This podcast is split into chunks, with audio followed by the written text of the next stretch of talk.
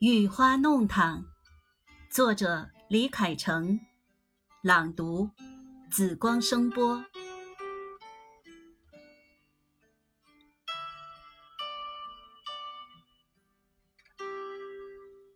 住在上海某一街坊附近的人，最近都在说，弄堂太老旧了，曾经的往事在脑海里早已经没了踪影。这也难怪。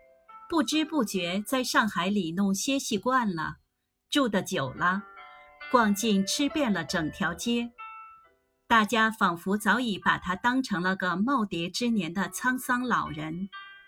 那试问他的举手投足、嬉笑怒骂，又会有谁人在意呢？岁月催人老，更何况又是这经历了百年风雨洗礼的上海弄堂呢？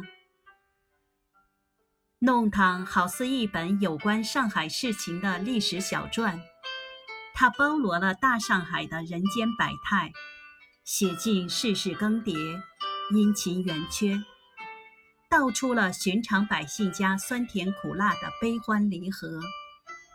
但它现在似乎渐渐淡出了人们的视野，被遗忘了。值得欣慰的是。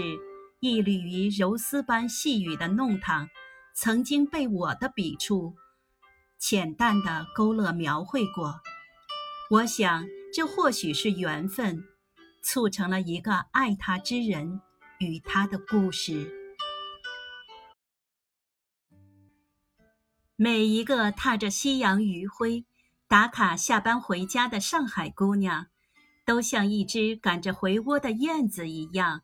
轻灵轻巧地从街道旁微微掠过，经过弄堂斑驳的石墙，留下自己柔婉绰约的身影。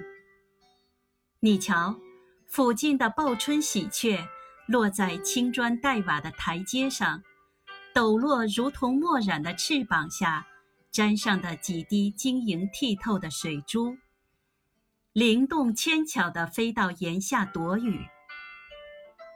凉薄的雨天里，一道道娇小孱弱的孩童玩水打闹的嬉戏身影，三五成群。